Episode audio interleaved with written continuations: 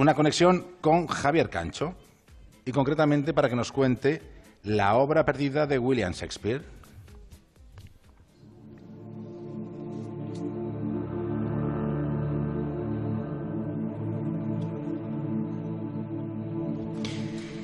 Entre los pliegues de la historia hay episodios que están repletos de un encanto misterioso.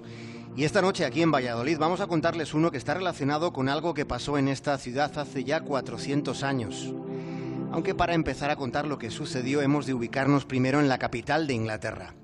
Transcurría el año 1604 y el lugar era un antiguo palacio real que está en la orilla norte del Támesis era el primigenio Somerset House. En ese palacio fue donde se firmó el Tratado de Londres con el que se daba por finalizada una guerra entre Inglaterra y España. Una guerra en la que se perdieron muchas vidas.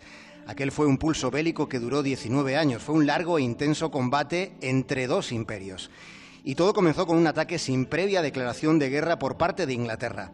La flota del pirata Sir Francis Drake atacó la Armada española. Ese lance fue el comienzo del conflicto y supuso la primera victoria para Inglaterra. Después, la segunda derrota española fue contra los elementos.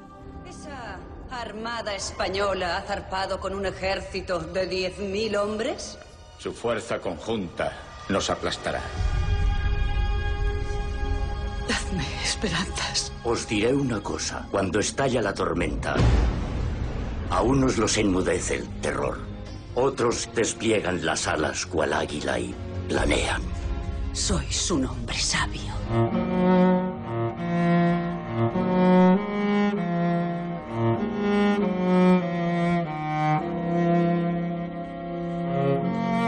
Tras el desatino de la Armada Invencible, lo que acontecieron ya fueron victorias españolas. La guerra empezó a decantarse del lado de Felipe II frente a la reina Elizabeth I, dándose la circunstancia de que Elizabeth y Felipe eran cuñados. Los españoles hablan abiertamente de María Estuardo como futura reina de Inglaterra. Son leales al Papa de Roma.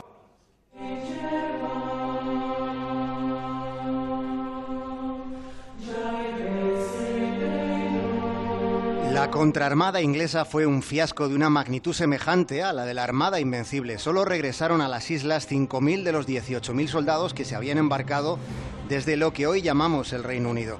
Los últimos años del siglo XVI fueron una, sucesión de triunfos españoles en este combate, pero la guerra se alargaba siendo un mal negocio para los dos imperios. Ese empecinado enconamiento entre los cuñados se sostuvo hasta que se murieron. Fallecidos Felipe II y Elizabeth I, se firmó el Tratado de Paz en aquel año de 1604 que antes hemos mencionado. Y aquel tratado rubricado, en contra de la sensación histórica que haya podido quedar, aquel tratado en Londres fue ventajoso para España. Al año siguiente, en el 1605, Valladolid fue sede de una visita de Estado de la corte inglesa, donde se ratificó precisamente el acuerdo en medio de un festival cultural. Y resulta que una personalidad fundamental en la larga historia de España, un personaje de la entidad cultural de don Miguel de Cervantes, por entonces, residía aquí en Valladolid.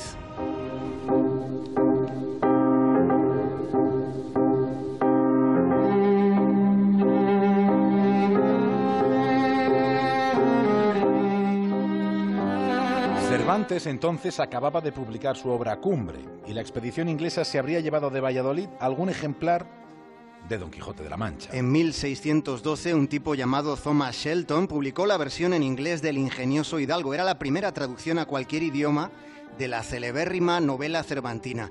Y entra dentro de lo posible algo que nos parece mucho más que interesante, es algo fascinante.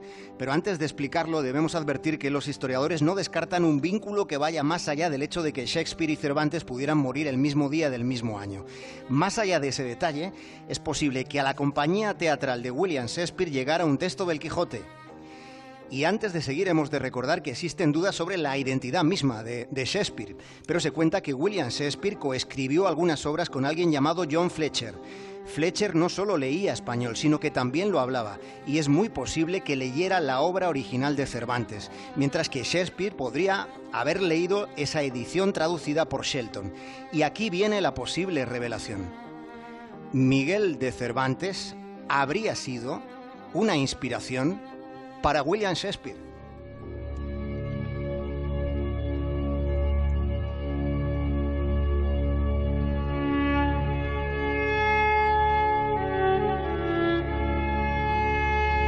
Fíjense en algo sorprendente de toda esta historia. En un libro de contabilidad del siglo XVII, que pertenece a la corona británica, hay dos entradas que hacen referencia a una obra de teatro titulada Cardenno. El escribano registra que esa obra fue representada ante la corte y sus invitados. Lo fue en mayo y julio del año 1613 y por una compañía teatral identificada como la de William Shakespeare. Esa entrada de tesorería da cuenta del pago a la compañía por las funciones representadas. Pero ese texto, Cardeno, es una obra perdida de William Shakespeare, perdida para siempre como el libro de la risa de Aristóteles. Resulta que varios académicos y críticos literarios concluyen que esa obra perdida, la historia de Cardeno, habría podido estar basada en un episodio de la primera parte de Don Quijote de la Mancha y habría sido escrita a dos manos, por Shakespeare, ya en el ocaso de su vida, y por John Fletcher, que en ese momento era la estrella rutilante de la dramaturgia de la época. El hecho de que esa obra fuera una colaboración explicaría que no se incluyera dentro de lo que se llama, en términos académicos, el primer folio, es decir, el volumen que por primera vez en 1623 recopilaba póstumamente las obras de Shakespeare. Pero la historia de Cardeno tiene más rastros todavía que son prueba de su existencia. En 1653 ese título reaparece en el registro de impresores y libreros, que es un ente que se formó en el medievo para regular la industria de la imprenta allí en Inglaterra. Y hemos de enfatizar algo más. No hay certeza absoluta de que Cardeno fuera pensada y escrita por Shakespeare habiéndose inspirado en Cervantes. Pero no estando seguros, se puede decir que parece algo muy posible.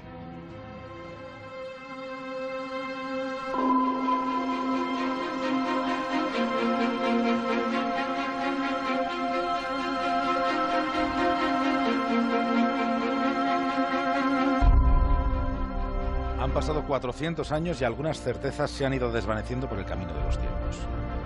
Pero prepárense para lo siguiente que vamos a contar. Algunos románticos van más allá de una muy posible conexión literaria entre ambos y llegan incluso a considerar como posible la remota eventualidad de que los dos genios se conocieran.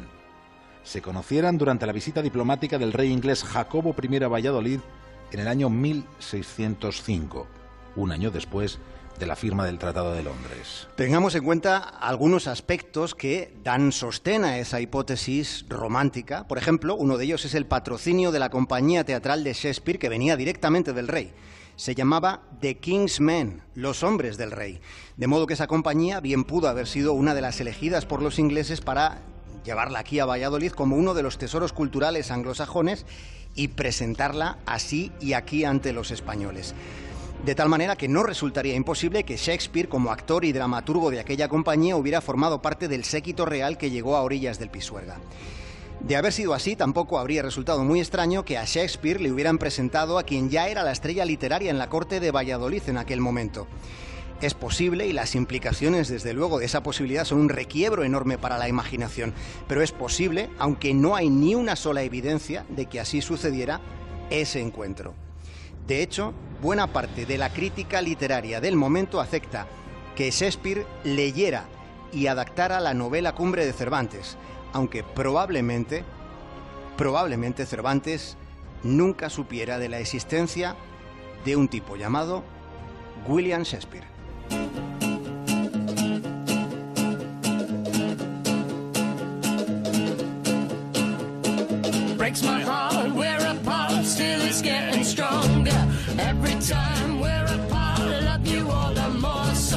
Pues no sé cómo se han quedado.